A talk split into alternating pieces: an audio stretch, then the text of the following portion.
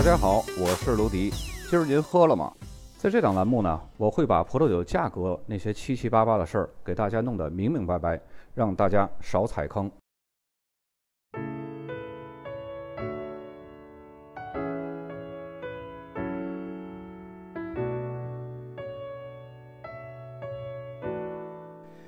在上期莱茵高产区的节目呢，我们已经说过了。莱茵高产区的酒庄是 VDP 酒庄联盟的主要参与者，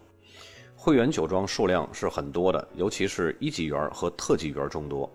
那么这期节目呢，我们主要按照 VDP 酒庄联盟的葡萄园等级划分来描述一下。下面呢，我们就来介绍一些 VDP 名庄联盟划分出的比较优质的葡萄园，从东一路往西，主要以特级园和一级园为主。在介绍之前呢，我先说两个题外话。第一，VDP 之所以要给葡萄园划分等级，有它的一定历史背景。因为我们都知道，德国的高级优质葡萄酒的法律划分等级呢，一直都是以葡萄酒的含糖量来划分等级的。而优质葡萄酒为了可以提升到高级优质葡萄酒，一直也是在追求更多的含糖量。毕竟晋升为高级优质葡萄酒可以多卖钱嘛。这也就导致了没有酒庄愿意再酿这种优质的干型葡萄酒了。这是非常大的损失和市场空白。于是呢，VDP 联盟将葡萄园划分等级，而不是按照当地的法律法规以残糖量来划分等级。这样呢，就可以使得葡萄酒的风格多样化。不再拘泥于甜度和糖分，而是根据葡萄园的等级，爱酿干型就干型，爱酿甜型就甜型，只要符合 VDP 划分的等级规定标准，就是一瓶受品质保证的好酒。这也是 VDP 酒庄联盟创造出 Grus g u a 和干型特级园葡萄酒的初衷，并且呢，也已经受到了国际市场的认可。虽然他们只是个民间组织。第二个题外话呢，就是介绍一下德语的 Schlossberg 和 Schloss 的区别。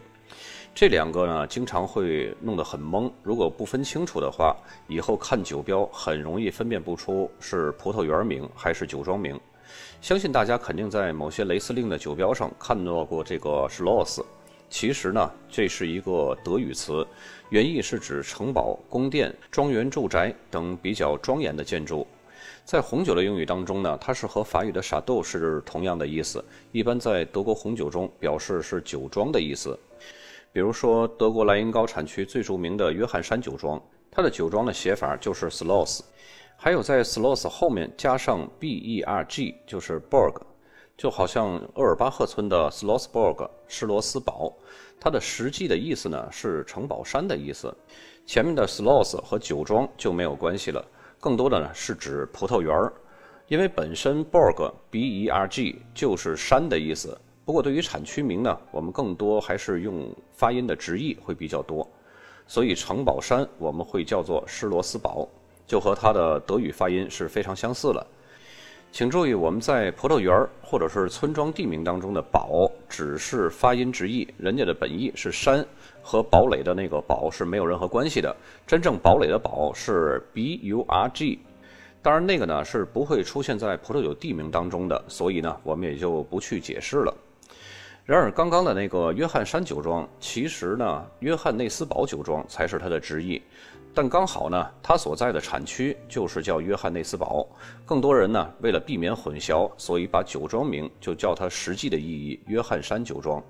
其实，同样产区名和酒庄名重名的有很多，比如说大名鼎鼎的马格酒庄，就和它所在的产区马格村同名了，所以呢，才会造成很多误解。有人说这是瓶马哥的酒，对方呢会误以为这是马格酒庄的，其实呢只是马格村的，两个差着十倍的价格呢。还有更有名的康帝。康帝酒庄和康帝园儿其实是两个概念。康帝酒庄呢，不仅有康帝园儿，还有里奇堡、拉塔奇、埃瑟什这些个特级园儿。如果说今天晚上我请你喝康帝，你以为是喝世纪酒王康帝园儿的酒，而其实呢，我只是拿了一瓶康帝酒庄埃瑟什特级园儿的酒，这两个差价也是差着十多倍呢。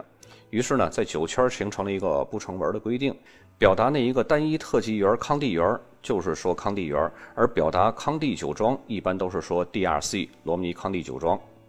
那么接下来呢，我们进入正题。本期节目咱们的酒标多达四十多个，村庄和葡萄园的地图也有十多个，所以为了避免信息太多，大家很容易混淆，所以呢，我们每介绍完一个村子和葡萄园，就把那个村子和几个葡萄园的酒标一起分析一下。这和以往的程序呢是有点不太一样的啊。咱们看到这个产区地图，今天呢，咱们是从东往西。每个村子挨个的说，然后具体的每个村子都会有一张它具体的村子以及它著名的葡萄园的这些个地图，大家好知道它这个村子或者是葡萄园具体的分布是在什么地方。首先第一个村子呢，就是位于最东边的威克村，这也是在美银河上的。威克村呢，它有两个比较出名的葡萄园，一个是豪斯克湾园，还有一个是农宝园，这是这个村子最顶级的两个葡萄园。大家看到这个村庄的地图，呃，靠上部的这个箭头就是威斯克湾葡萄园，它的所有权呢一直是流转于各个修道院当中的。葡萄园的底层土中呢是含有大量的碎石，可以储存水，解决了干旱年份的缺水问题。土壤中呢既有第三纪的石灰质泥灰土，也有黄土质的壤土。然后在这个蒙斯格湾园的下面呢就是农保园。这个农保园呢，也是在这个威克村之下的，而且呢，它是被一些个老旧的石墙所围绕的。相传呢，这里是某个修道院和一个女修道院互换的一个地块，也是最古老的一个女修道院。朝南的葡萄园土壤呢，主要是以黄土和第三纪的泥灰土为主，朝向和石墙让这里的葡萄成熟的比较缓慢。因此呢，也就造就了丰富而且适合陈年的酒。相比之下呢，蒙斯格湾园的葡萄酒果香比较浓郁，而农保园的葡萄酒酸度会比较高，比较适合陈年之后再饮用。我们看一下这个村子的两个著名葡萄园的酒标。首先，第一个酒标左边的箭头指向就是威克村，右边的箭头指向的就是蒙斯格湾葡萄园。然后，这个信息的上面就是葡萄品种雷司令。再接下来这个酒标呢，大家看到左上角箭头指向的是威克村，左边靠中部的这个箭头指向的是雷司令，它的级别是逐利精选。然后右上角的这个箭头呢，和威克村平行的这个字就是农宝葡萄园儿。然后农宝葡萄园下边靠边上一点的这个箭头呢，指向是它的大产区莱茵高。当然，这个莱茵高可以显示，也可以不显示。沿着威克村往西的一个紧邻的村庄呢，就是霍赫海姆村。霍赫海姆村啊，有很多的比较好的葡萄园儿，其中最著名的呢，就是这个霍利葡萄园儿。在德语中呢，霍利是陡坡的意思。这块位于十五度斜坡上的葡萄园，朝美因河延伸，底层是朱色塞里纳泥灰土，泥灰土中呢含有大量的粘土颗粒和碳酸钙。粘土泥灰土呢是冰河世纪的沉淀物。宽松的棕色黄土质壤土呢，提供了充足的水，利于空气流动；而黑棕色的表层土呢，富含腐殖质和混合肥料。除了这个霍利葡萄园，还有教会葡萄园，它是位于霍赫海姆地区教堂的东面，坡度是比较缓和的，朝南方向。北部的城镇呢，阻挡了冷风的入侵。底层土呢，主要是多沙的黄土，未被风干的部分呢，含有大量的碳酸钙。已经被风干的部分呢，呈现出棕色，含有丰富的壤土和粘土，表层有大量的粘土、泥灰土供给营养，腐殖质防止蒸发，促进土壤的生机。在村子的西面，雷彻斯托葡萄园，它的园艺呢是富饶的山谷，这里呢不仅是土壤的肥沃，还指温暖的微气候。多沙的黄土质壤土覆盖在底层的粘土质泥灰土之上，光照时呢可以让它受热更快。这里的葡萄树发芽一般都会比其他地方要早一些，从而呢葡萄的生长周期被延长了，于是呢就有更充足的风味物质积累的时间。这些顶级的葡萄园呢都有一个共同的优点，就是朝向呢都是朝光照充足的南面。这里的土壤呢，主要是第三纪沉淀的土壤，沙子、泥灰土、壤土和石灰石，这样的混合土呢，储水性和排水性都是非常好的，既不会干旱，又不会因为多余的水分排不掉而烂根，或者是造成葡萄果实含水量过多而稀释掉风味物质。这里的酒的风格呢，都是比较强劲的，香气比较丰富，特别是桃子味儿，而且呢，具有长时间的陈年潜力。在这之中呢，霍利葡萄园的酒相对于来说更加优雅丝滑。在这个村庄里边比较出名的酒庄呢，是熏鹏酒庄，还有威尔纳酒庄。紧接下来，我们来看看这个村子里边的酒标啊。首先，第一张酒标，大家看到左边箭头指向是霍赫海姆村，然后霍赫海姆村的右边呢指向就是霍利葡萄园。霍赫海姆村霍利葡萄园的下面指向的就是雷司令珍藏级，然后他们的下面呢就是莱茵高。酒标最下面的中间部分指向的就是 VDP。这瓶酒呢还是一个比较出名酒庄，就是维尔纳酒庄的。然后接下来这个酒标呢，大家看到这也是一个维尔纳酒庄的另外一个葡萄园的，左边箭头指向的是霍赫海姆村，然后霍赫海姆村旁边呢就是教会葡萄园，霍赫海姆村教会葡萄园之下的那一行呢就是雷司令晚采收葡萄酒，雷司令晚采收葡萄酒的下面呢是干型。咱们在以前产区课里边讲德国的高级优质葡萄酒的法律法规时候，分别呢描述过那六个等级，就是珍藏、晚收、竹串精选、竹粒精选、冰酒和库普竹粒精选。那么对应的这个含糖量和它的这个风格，咱们也有介绍过。珍藏到晚采收，还有这个竹串精选是可以酿成干型的，也可以酿成甜型或者是半甜型。只有在竹粒精选以上，竹粒精选冰酒或者是库普竹粒精选，才必须要酿成甜型的葡萄酒。所以这瓶酒虽然是晚采收，但是它是可以酿成干型的酒，这个之间是不矛盾的。再接下来这个酒标还是这个村子的，是雷彻斯托葡萄园的。大家看到左上角箭头就是指向的这个葡萄园名称，然后葡萄园名称下面呢就是品种雷司令，它的级别是珍藏级。以上两个村子呢，都是属于西部莱茵的，主要都是以比较强劲、直白、饱满的雷司令为主。接着呢，我们就到百花齐放的中部莱茵了。首先，中部莱茵最东边的这个村子就是瓦卢夫村，它这个村子呢，只有一个比较出名的葡萄园，是沃肯堡。它是位于陶努斯山坡上的，海拔是一百到一百二十米的高度。由于土地比较肥沃，这里的雷司令呢格外的饱满而且有力。西南朝向的山坡上，土壤主要是壤土、黄土和沙砾石。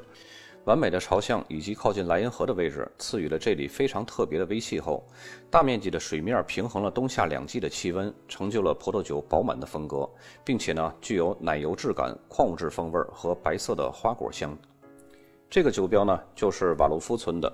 左边靠中间的箭头是雷司令晚采收。这是一个等级，雷司令晚采收旁边呢，这也是一个干型的。然后左下角的箭头呢，指向的是村庄名瓦卢夫村。瓦卢夫村旁边的名字呢，就是沃肯堡葡萄园。这个葡萄园也是瓦卢夫村唯一一个比较出名的葡萄园。在瓦卢夫村西北部呢，有两个村子，分别是劳恩特还有基德里希。咱们还是从东往西说，首先是劳恩特村。兰特村有两个比较出名的葡萄园，一个是拜肯园，一个是罗滕堡园。拜肯葡萄园呢是位于陶努斯山的南麓，葡萄园最早在一二一一年就有记载了。土壤是以千枚岩和板岩为主，山坡的地势比较陡峭，因此呢，葡萄园可以充分感受空气的流通。另外一个罗滕堡呢，它的德语原意是红色的山。我们在一开始也说过，这个 B E R G Berg，它的原意就是山的意思。在这里的制高点可以看到劳恩特山坡的西面。每当雨过天晴之后，眺望它五十七度的陡坡，才知道山中的红色其实是来自于红紫色的千枚岩，是千枚岩中所含的氧化亚铁在闪闪发光。千枚岩主要分布在罗滕堡的西南面，大约有二十公顷的面积，其中呢四公顷为陡坡。朝南的土壤主要包括板岩、石灰石、石英、黄土和壤土。酒的风格呢比东部会优雅很多，果味呢会比较浓郁，陈年后还会带有一些辛辣感，也是以种植雷司令为主的。接下来我们看看这劳恩特村子的酒标啊。首先第一张酒标，其实这个也是一个比较出名的一个酒庄，这是艾伯巴赫修道院酒庄。我们在上一期节目也有介绍过这个艾伯巴赫修道院。左边的第一个箭头就是劳恩特村，然后劳恩特村的下面指向的就是拜肯葡萄园，然后拜肯葡萄园横线的下面呢，指向的就是雷司令晚采收。接下来的酒标右边最上面的箭头指向是莱茵高，这个可以忽略掉，因为这一期说的都是莱茵高。然后右边的靠中间的箭头呢，指向的就是罗滕堡葡萄园。罗滕堡葡萄园的左面呢，显示的就是劳恩特村。劳恩特罗滕堡的下面呢显示是雷司令，雷司令的下面显示的是库普主力精选。这瓶酒全部的重点信息就已经抓住了。劳恩特村再往西一点呢，就是临近的基德里希村。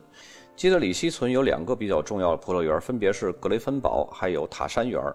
两个相邻的葡萄园都是位于陶努斯山西南面的山脚下的斜坡上。最大坡面的陡峭的角度呢，足足有六十度。这样地形呢，可以充分享受冷风带来的空气流通。土壤的类型也是比较复杂，多石的土层、破碎的千煤岩混合黄土和壤土。多石呢，保证了葡萄的扎根足够深。含水的层面呢，是比较有利于储水的。所产出的葡萄酒风格呢，和邻村的风格是比较接近的，优雅，同时呢，带有比较浓郁的果味儿。矿物质的味道也是比较足的。这里呢，主要的生产商有罗伯特威尔酒庄，同时这个罗伯特威尔酒庄还是塔山园的独立拥有者，也就是我们在勃艮第所说的独占园。这里呢，也是以生产雷司令为主。我们来看一下基德里希村的酒标。首先，第一张酒标就是左边箭头基德里希村，然后基德里希村旁边就是格雷芬堡葡萄园，然后基德里希格雷芬堡下边就是它的级别逐利精选。然后第二张酒标呢，左边左上角箭头也是基德里希村，然后基德里希旁边是塔山葡萄园，然后基德里希塔山葡萄园的下面呢是库普逐利精选，这是它的等级。大家有没有发现这两张酒标都是刚刚说到那个罗伯特威尔酒庄的？所以说这个酒庄在基德里希村可以说是一个村霸。沿着莱茵河再往西呢，就是一大坨特级园的聚集地了。包含了五个比较大的村子：厄尔巴赫、哈滕海姆、哈尔加滕、米特海姆，还有厄斯特里希。咱们还是从东往西挨个说。首先呢，就是厄尔巴赫村。厄尔巴赫村的著名的葡萄园分别是霍亨莱恩、马布朗、齐格堡，还有施罗斯堡。霍亨莱恩它是位于厄尔巴赫古镇之上的，它是一个坡度为十度的朝南的斜坡，日照的时间是非常充足的。葡萄园西侧呢有三米高的墙，可以有效抵挡冷空气的入侵，保持温暖。在这里呢，可以找到丰富的黄土质壤土和第三纪泥灰土。施罗斯堡葡萄园东临霍亨莱恩园的莱茵豪森酒庄，同时呢，施罗斯堡葡萄园也是莱茵豪森酒庄的独占园。葡萄园西面呢是挨着马布朗园，朝南的方向可以充足的享受阳光。毗邻莱茵河岸，同时呢有一排树做遮挡。马布朗葡萄园朝向是非常好的，它是朝向光照充足的南面。它是位于厄尔巴赫村还有哈滕海姆村之间的，海拔是九十到一百米，坡度也比较缓和。土壤中呢还含有很多的云母和第三纪的泥灰土，钙质含量很大，储水能力很强。即使在炎热干燥的年份里，这里仍然可以保证水分的充足。齐格堡葡萄园是位于马布朗园之上，两个葡萄园紧邻的，朝向和马布朗葡萄园也是一样，也是朝南方向，海拔一百一十米，比马布朗葡萄园呢略高，刚好不会被马布朗葡萄园所遮挡阳光，坡度也是比较缓和的。这里地势远离东面和北面的冷风，使得葡萄藤开花和结果的时间都会比较早。土壤呢是含有粘土、黄土质的壤土、第三纪泥灰土和颗粒细小的土壤。我们来看一下这个厄尔巴赫村的酒标。首先，第一张酒标，这个其实也是上一期我们介绍了一个名庄——莱恩豪森酒庄。左边的箭头呢指向是厄尔巴赫村，然后厄尔巴赫村旁边指向的是霍亨莱恩葡萄园，然后厄尔巴赫霍亨莱恩葡萄园的下面指向是雷司令晚采收等级的，然后雷司令晚采收的下面呢指向的是 VDP 特级园。接下来的酒标也是欧尔巴赫村的，左边指向欧尔巴赫，然后欧尔巴赫旁边指向是马布朗葡萄园，然后再下面呢指向是雷司令竹串精选。再接下来的酒标，大家看到左边的这个箭头呢指向是欧尔巴赫齐格堡葡萄园，这虽然没有写欧尔巴赫啊，只写一个齐格堡葡萄园，但是这个也是没有问题的。然后右边箭头两个 G，这是代表什么呢？就是 VDP 特级园干型葡萄酒。再接下来这个酒标，这个酒标和刚刚那个蓝色的莱茵豪森酒庄是同样的啊。左边箭头指向的是厄尔巴赫村，厄尔巴赫村旁边指向的是施罗斯堡葡萄园，在这个厄尔巴赫施罗斯堡的下面指向这个 m o l o p o 就是独占园，再往下左下角箭头呢，指向的是一级葡萄园干型葡萄酒。还记得那两个 G，那是特级葡萄园的干型葡萄酒，然后这个是一级葡萄园的干型葡萄酒。紧邻厄尔巴赫村西面一点的就是哈滕海姆村。哈滕海姆村拥有众多的特级园，最著名的呢就是斯坦伯格园，还有哈索园、曼恩堡园、努斯布鲁恩园、发方山园，还有舒斯豪斯园和维塞布朗园。曼恩堡葡萄园它是朝南的方向，它是位于厄尔巴赫和哈滕海姆村之间的。葡萄树呢是种植在十八到二十七度的斜坡上，丰富的地下水保证了水资源的充足，土壤深度很深，土壤成分呢主要是石灰质的黄土。维塞布朗葡萄园是位于曼恩堡葡萄园的正北方，海拔是一百米的高度，朝南和西南面的斜坡上保证了充足的日照。第三季泥灰土确保了持水性的良好，即使在干旱的时节，葡萄也可以生长得非常成熟。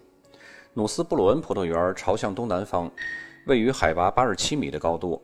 这里可以远离寒冷的北风，阳光充足，土壤的受热性也是非常好的。土壤类型呢呈现出了多样化，黄土、壤土和第三季泥灰土保证了含水量的充足。哈索葡萄园是位于努斯布鲁恩葡萄园的正北方。朝南的哈索葡萄园位于海拔一百米的高度，丰富的黄土和黄土质的壤土保证了良好的持水性，即使在干旱的年份，葡萄依然品质出众。这里的视野是非常良好的，被包围在维塞布朗和努斯布鲁恩葡萄园之间，面朝莱茵河，春暖花开。我们来看一下哈滕海姆村的这些酒标啊，首先第一张。左边中间箭头指向是雷司令竹串精选，然后雷司令竹串精选的下面呢，嗯，指向的就是哈腾海姆村，然后哈腾海姆村旁边就是哈索葡萄园。第二张酒标看着就像年画似的，但是呢，我们从中还是要习惯找到这些个花体字的信息。左边的箭头指向的就是哈腾海姆村，然而右边的箭头呢，就是指向的曼恩堡葡萄园。然后接下来酒标左边的箭头指向是哈滕海姆村，然后哈滕海姆村的下面指向的是努斯布鲁恩葡萄园，然后再下面呢指向的这个橘黄色的两个 G 就是干型 VDP 特级园葡萄酒。再接下来这个酒标呢没有写哈滕海姆这个村子的名字，只是写了斯坦伯格葡萄园的名字。斯坦伯格葡萄园下面呢就是雷司令晚采收集。再接下来的酒标，看到二零零七下面那是雷司令，这是逐利精选，这我那个文字写错了，写成逐串精选，这应该是逐利精选啊。呃，然后雷司令逐利精选的下面呢，显示的是哈滕海姆村，然后右面是维塞布朗葡萄园再往西走就是哈尔加滕村，哈尔加滕村呢，它只有一个比较出众的葡萄园，是仙女园这个仙女园直译的发音是 y u n f o 据说这个名字啊是艾伯巴赫修道院的修士为了纪念圣母玛利亚所取的。其实这个 Jungfrau 的在德语的本意是处女的意思，也是寓意圣母玛利亚是处女生子产下的耶稣基督。然而在我们中文翻译时候呢，就翻译了一个比较唯美的叫仙女园儿。这里可以充分的感受到正午和夕阳的照射。土壤中呢，大量的石英在白天日照时候吸收热量，在晚上寒冷的时候呢散发热量，可以保证葡萄藤的生长。除此之外呢，还保证了葡萄酒中的矿物质味和新鲜度。土壤中的沙子和棕色的沉淀物也使得酒体丰满而且优雅。我们来看一下这个村庄的酒标，呃，上面的箭头呢指向的是两个 G，这就是 VDP 特级园的干型葡萄酒。然后下面这个箭头呢指向的就是哈尔加滕村的仙女葡萄园。虽然它没有写哈尔加滕村，但是它这个仙女葡萄园就已经代表这个哈尔加滕村的一个重要的葡萄园了。再往西一点呢，就是米特海姆村，这个村子也是只有一个比较顶级的葡萄园——圣尼古拉葡萄园。它是以顶部砂石雕像来命名的这个葡萄园的名字。圣尼古拉葡萄园呢，原本是属于教会的。大家看到地图上这个圣尼古拉葡萄园呢，分布还是很散的，覆盖面积呢是比较大的。你看到这些个红色的区域，在距离莱茵河岸仅一百五十米的那些地块呢，会获得河水的蓄热和阳光的照射相互补充。葡萄呢，得以比其他的地方提早十天萌芽，从而呢延长了生长周期，积累了更多的风味物质。而土壤则是简单厚实的黄土。大家看到这个酒标，虽然说比较模糊，但是这个圣尼古拉葡萄园的酒标也是非常难找的。左边的箭头呢就是米特海姆村，然后右边的箭头指向的就是圣尼古拉葡萄园。在米特海姆村的再往西一点呢，就是厄斯特里希村。这儿呢有两个比较出名的葡萄园，一个是多斯堡葡萄园，一个是莱恩葡萄园。风格上呢，主要是芳香的果味儿，酒体是比较厚重的，但是丝毫不会影响雷司令的优雅风格。首先呢，咱们来说这个多斯堡葡萄园，它是稍微有坡度，而且是朝南的这个方位。地理位置呢是位于厄斯特里希村的东北边界。这里的持续不断的气流可以将平原上的湿气吹干，使得葡萄生长得更健康。这里的土壤呢是以黄土和黄粘土为主的，使得这里出产的酒呢饱满有力。一般在装瓶之后两三年才可以体现出它的成熟的潜力。然后多斯堡葡萄园的西部呢是莱恩葡萄园。呃，莱恩葡萄园呢，它是被划分成了不同的地块。最初的那个地块呢，是位于厄斯特里希村的东北部。呃，土地呢都是黄粘土，而且在土地当中有很多的水流穿过，干旱从不会造成问题。这个地块呢，有一部分是被围墙所包围了，白天吸取的热量于夜晚呢就散发了，使得这里具有独特的微气候。沿着莱茵河再往西就是温克尔村。和大名鼎鼎的约翰内斯堡村，温克尔村呢有耶稣园、路月园，还有沃茨莱茨园。整个村子的土壤呢是以黄土、石英、砾石、壤土和沙石为主。温克尔村和邻近的约翰内斯堡的雷司令都是非常复杂，整体非常平衡，酸度结构非常优秀，并且具有非常长的陈年时间。名为沃茨莱斯的葡萄园和酒庄同名，也是酒庄的独占园。位于海拔一百四十米的山坡上，葡萄藤都是朝南和朝西的朝向。陶努斯山的山脊保护了这里不会受到北方冷风的侵扰。土壤呢是多为黄粘土，同时宽敞的莱茵河作为蓄热池，对葡萄园的微气候产生了深远的影响。鹿月园的葡萄酒是歌德在十九世纪早期就很欣赏的酒。葡萄园又被分成了三个地块，大家看到这个地图上的鹿月园，上面两块，下面一块。靠下面的那块地呢，紧挨着约翰山葡萄园，朝向呈东南方向，以黄土为主，偶尔会有河卵石和沃土。土壤的朝向呢，使这里种出的葡萄非常成熟。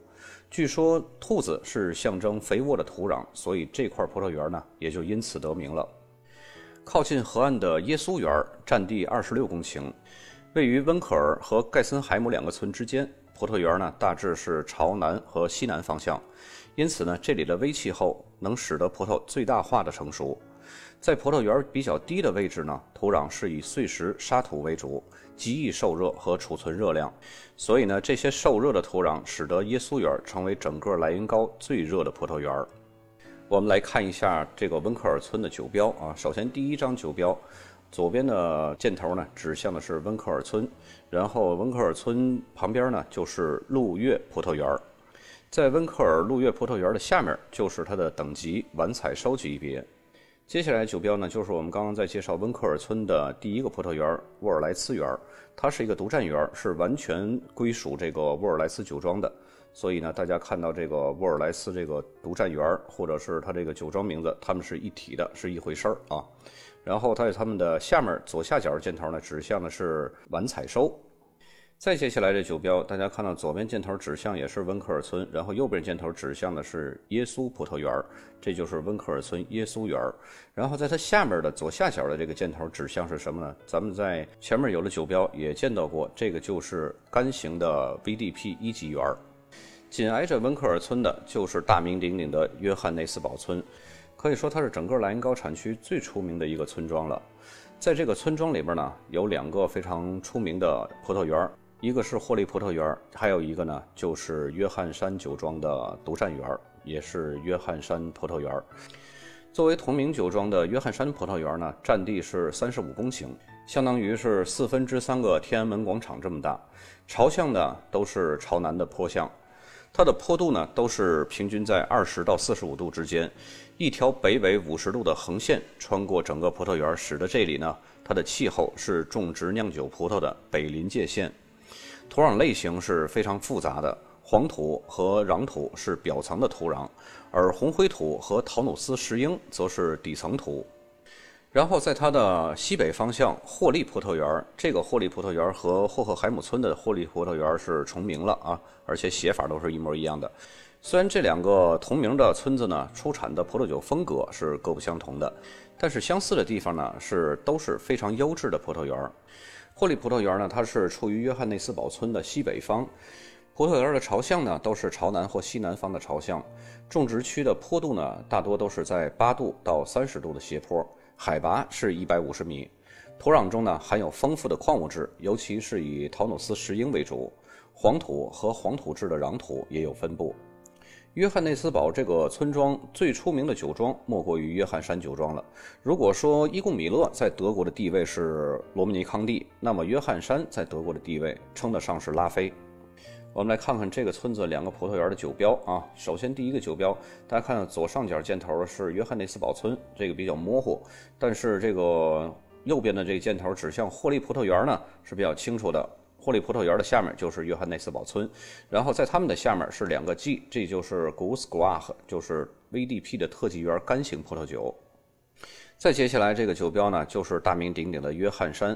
然后右边箭头指向的就是约翰山葡萄园，这个也可以叫约翰山酒庄。然后在它的下面指向的是雷司令晚采收集的葡萄酒。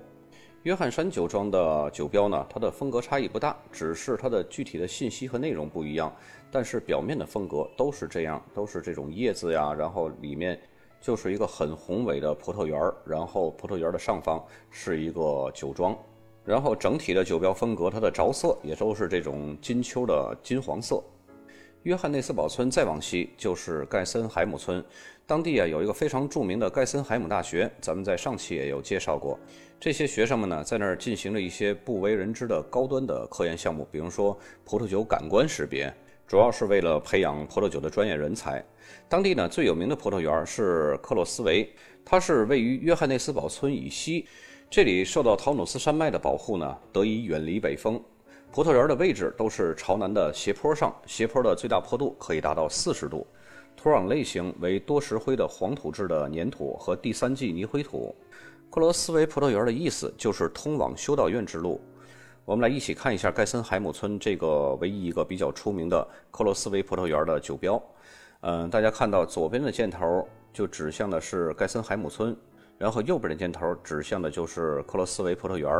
它们的下面呢，指向的是雷司令晚采收的级别。以上呢就是中部莱茵，从瓦卢夫到盖森海姆村，再往下游就是西部莱茵了，从吕德斯海姆村到罗彻村。西部莱茵比较出名的村子呢，分别是吕德斯海姆、阿斯曼豪森还有罗彻三个村子，咱们来分别解析一下啊。首先来说吕德斯海姆，它的村子里边比较出名的园子呢，有罗兰园、罗斯内克葡萄园、贝格凯瑟斯坦菲尔斯园，还有费克洛斯堡。罗兰园是位于三十三度的斜坡上，整个吕德斯海姆最西边的一个葡萄园。葡萄园取名之意呢，就是养生休息的意思。土壤类型非常丰富，石头含量比较多，除了板岩、石英、碎石，还有黄土。多石的土壤为阳光的直射和辐射。给葡萄的充分成熟提供了所需的热量。紧邻罗兰园的是罗斯内克葡萄园，它是得名于岩石周边的野玫瑰。葡萄园的种植呢都是朝向南方的，并且呢被分为了东西两块，两片的峡谷般的缺口呢直入陡坡。土壤的深度是比较适中的，主要以石块为主。东边比较平缓，有更多的岩石会裸露在表面，然后地下呢多是黄土质的壤土。再往西一点呢，就是整个莱茵高最陡峭的斯克罗斯堡葡萄园，它是处于七十度的斜坡上，这比以前我们讲到罗地丘的那个坡度还要陡峭的。罗地丘最陡峭的地方也就才六十五度嘛，所以这么陡峭的山坡呢，它的葡萄园的朝向朝南和西南方，每棵葡萄藤都会享受着互不干扰的这种太阳照射。这比起缓坡享受到的太阳光照呢，呃，如果缓坡。只能算是高层公寓呢，那这里才是独栋别墅的享受。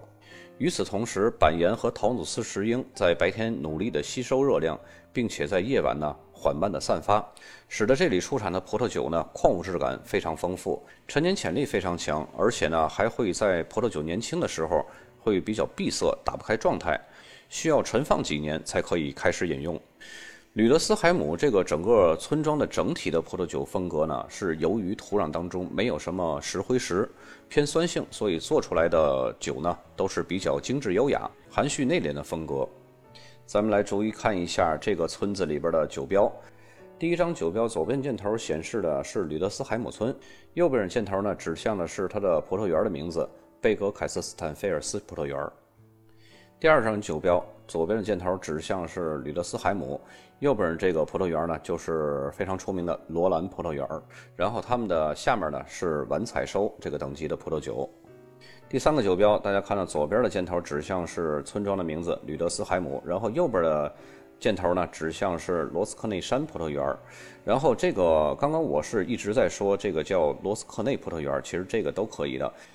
大家看到吕德斯海姆村和罗斯内科这个中间，它有一个 B E R G，这个就是山的意思，所以呢，你可以叫呃罗斯内克山，也可以叫罗斯内克葡萄园，都是可以的。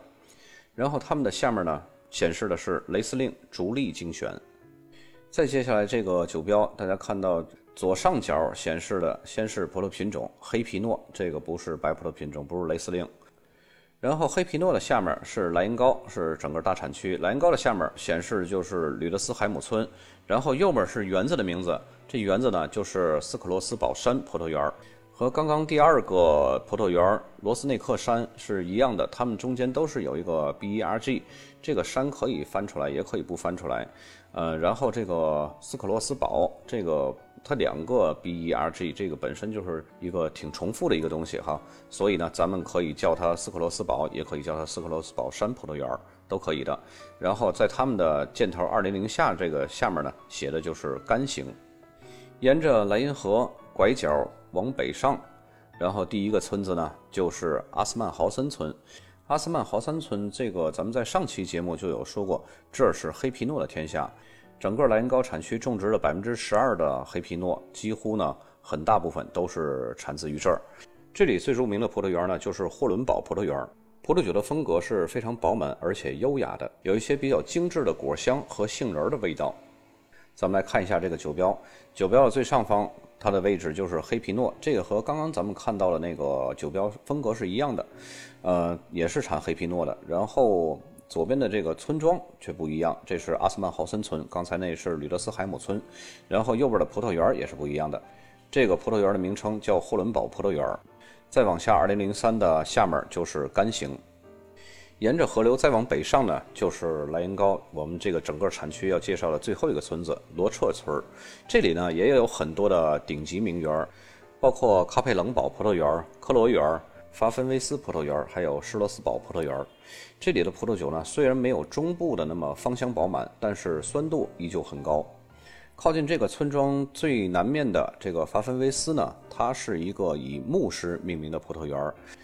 莱茵河的凉爽和室温效应的温和，在这里呢得到了完美的平衡。葡萄园都是面向南或者是西南朝向，最大的坡度可以达到六十度。这里的土层是比较浅的，主要呢是陶努斯石英、页岩还有黄土，其中石英和页岩的比例会比较大，所以呢饱满的矿物质感就是这片土壤的最佳证明。紧邻法芬维斯隔壁的克罗葡萄园，至今呢它的名字还没有一个定论。葡萄园的地势都是位于三十到五十度的斜坡坡面上，种植朝向都是朝西南方向，平均的海拔呢是五十八米。坡顶的森林屏蔽了寒风，莱茵河呢带来了温暖，这样的微气候呢刚好平衡的非常完美。土壤的类型呢和刚刚的法芬维斯园是差不多的，也是以陶努斯石英和页岩为主，这会给酒带来丰富的矿物质感。但是这里呢比较低的石灰含量则降低了酒带来的酸度。在克罗园的隔壁呢就是卡佩冷堡葡萄园，它的取名呢是一个小教堂。但是现在小教堂已经消失了，葡萄园依然存在。这里海拔比较高的部分呢，土层是比较浅的，没有更多的页岩；而靠近莱茵河的土壤呢，则是以黄土为主，土壤是比较深的。葡萄园朝向呢都是朝西南面，坡度呢一般都是在三十到五十度，这个坡度可以享受到充足的阳光。这里的雷司令呢，酒体饱满，果香浓郁；而这里生长的黑皮诺呢，则是以甜樱桃和黑加仑的味道为主。最上面的一个比较出名的葡萄园呢，就是施罗斯堡葡萄园，也是咱们整个莱茵高产区介绍的最后一个葡萄园。这个葡萄园呢，它是位于斜坡六十度的一个坡面上。这里的土壤呢，和莱茵高典型性的土壤略有不同。这里的土壤呢是比较粗糙的，石块比较多，页岩是覆盖表层的。多孔的土壤呢，使根部不断向下延伸。干旱的时候呢，葡萄藤也不会缺水；雨水比较多的时候呢，还可以及时的排水。咱们来看一下这个村庄的几个葡萄园的酒标啊。首先，第一个葡萄园的酒标就是发芬维斯园。酒标上面呢没有任何的关于罗彻村的这么一个信息，但是呢，咱们要养成一种习惯，就是看到这个葡萄园就知道它是哪个村子的。同时呢，也可以意识到它这个村子的一个整体酒的一个风格特性。从而呢，为我们判断这款酒大概是一个什么样的风格，这样在判断选购的时候呢，就有一个初步的印象了。接下来酒标，这左边的箭头指向是罗彻村然后右边的箭头指向是卡佩冷堡葡萄园儿这个信息还是比较全的啊。再接下来酒标是科罗园儿就右下角一个孤零零的科罗园儿也没有显示任何的关于罗彻村儿的这个信息，甚至连莱茵高的产区信息都没有表示出来。最后这个酒标呢，就是施罗斯堡葡萄园大家看到左边箭头显示的那个粗体字，就是施罗斯堡。施罗斯堡的下面呢，也没有显示这个罗彻村然后它直接显示是莱茵高，然后莱茵高的下面是雷司令。这期节目还有上一期的莱茵高，就是整个德国莱茵高的产区的全部的重点了。即使我将这么多的内容分成两期来讲述，估计大家也要多听几遍，才能有一个清晰的这个思路和印象。我再重申一遍，我能为大家提供的只是总结出好的方法和好的内容。至于大家能不能记得住，那就要看各自的能力了。由于各个村庄的产区图呢是比较多的，也比较大，所以有需要这些个村庄的产区图的朋友们呢，可以在评论区留言或者是私信我。本期节目就到这儿，咱们下期再见。